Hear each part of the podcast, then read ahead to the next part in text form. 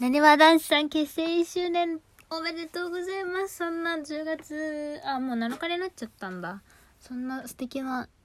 一日を、あのー親族の集まりでコミュ障を炸裂しまくるっていう、あのー最悪なイベントで潰してしまったので、あのせめて10トークでぐらいは喋ろうと思います。あのね、なんかね、最近毎日なんかすげえ楽しいんだよな。なんで楽しいんだろうって思ってたところでなんかいつだっけ？ちょっと前にツイッターであのオードリー若林さんの言葉？名言なのか分からんけどあのねネガティブを叩き潰すのはポジティブじゃなくて没頭だみたいな。ちょっとなんかニュアンス違うかもしれないんですけどまあ要はそういうあのネガティブをこう消せるというかなくせるものはご反対であるポジティブなものじゃなくてあの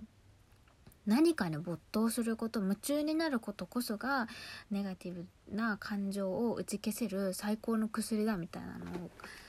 書いてあってその時に私ようやく自律神経失調症の症状がめっちゃ落ち着いてることに気づいたんですよそれを見て。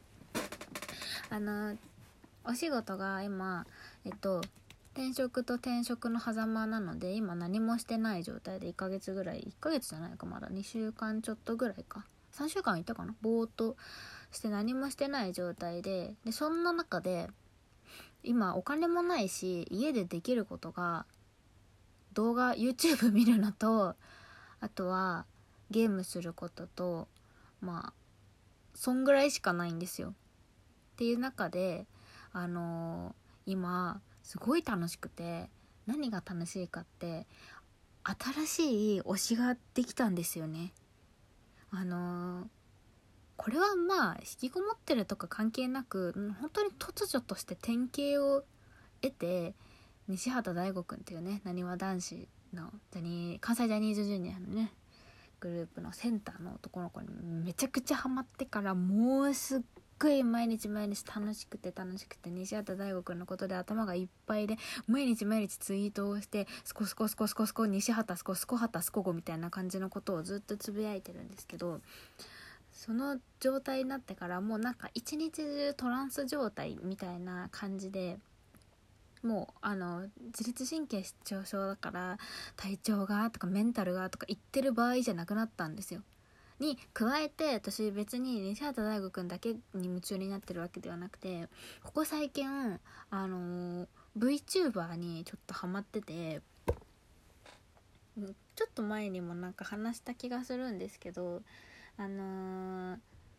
YouTube でねたまたまなんか VTuber の本間ひまわりちゃんっていうこの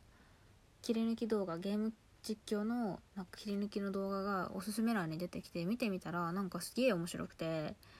VTuber ってなんか萌えが好きなキモオタたちがブヒブヒ言ってるジャンルだとね失礼ながら思ってたんですけどなんかマジで喋り面白いし私ががゲーム好きなのもあってでほんまひまわりちゃんっていうかポケモン実況してたんですよ。ポケモン好きだし見てみたら本当に面白くてしかも VTuber って結構夜中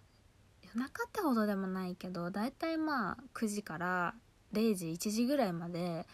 結構週に34回ぐらい配信してくれるんですよ。そのぐらいの時間ってあのー自律神経失調症とかちょっと不眠ぽいメンタルやられてたりする人って寝ないといけないけどなんか寝るのが怖い時間で私はテレビつけたまんまとかじゃないと寝られなかったんですけどライブ配信しててくれるってなんか心にすごくよりどころがあるっていうかなんかこの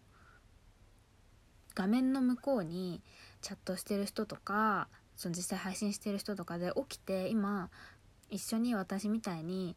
同じ世界で 寝ないでいてくれる人がいるんだっていうなんか謎の安心感があって結構ね夜中配信を見ながらあのそのまま寝落ちしてることとかあってかなり生活の一部になってたんですけどなんかねもう毎日のように配信があるから動画見ても見ても終わらないしそういうことをしてるとまた新しい VTuber 面白い子が出て自分で発掘したりっていうのを繰り返していてなんかねゲームも自分でするしゲーム見ながら VTuber も見るしみたいな感じで、まあ、VTuber と西畑大吾君どどっちの方がハマってるかって言われたら圧倒的に西畑大吾なんですけど西畑大吾のスコリティにはさすがにかなわないですね VTuber なんか VTuber はなんかなんだろうあのいわゆる面白いテレビ見つけたって感じなんですよね。あの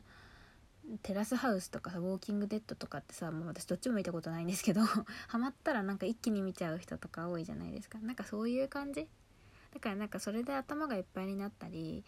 あのお金を使ったりっていうことは特にないんですけどあの西畑大吾に関しては私生活の全てを投げ打ってでも彼の養分になりたいと思っているので本当にあのそれぐらいの幸せを1週間で与えてもらったっていうかもう浴びた滝行のようにあの西畑大吾からの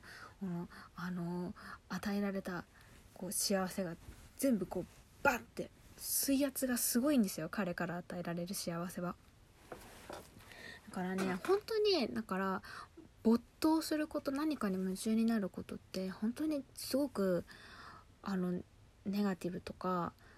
ネガティブってすごい漠然としてるけどもう言っちゃえば精神疾患とかなんか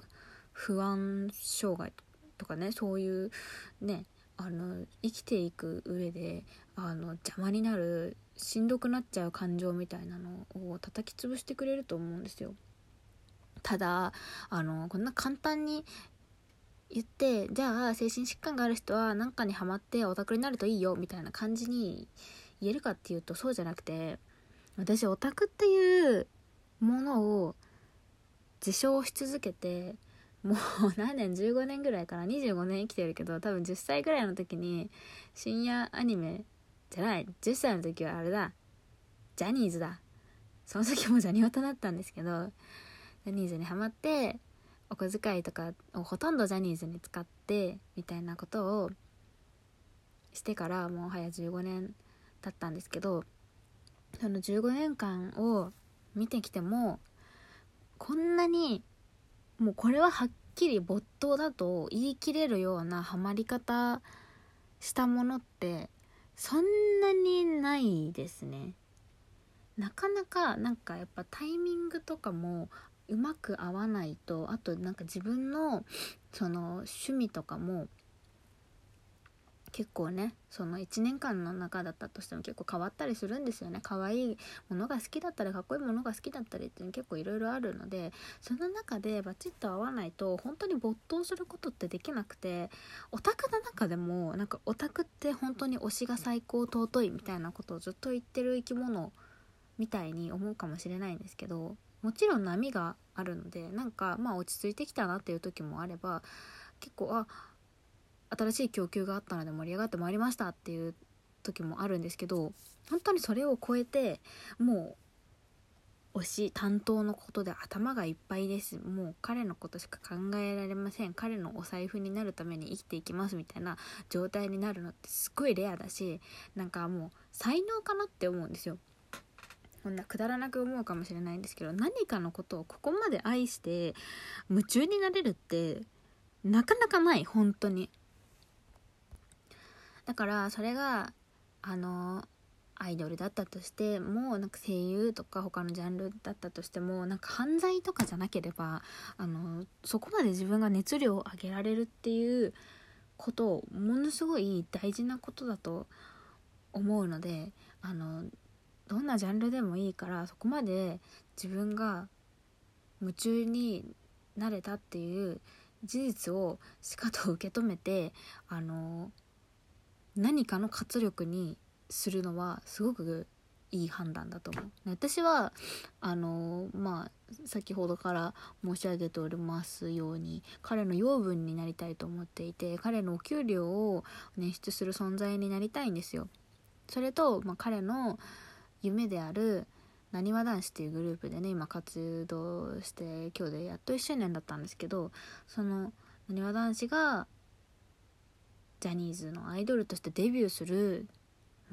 ことを一緒に目標を持って追いかけていきたいんですよね。まあ普通にもちろん彼を見ていたいっていう気持ちもあるんですけど私は彼の幸せが私の幸せになるので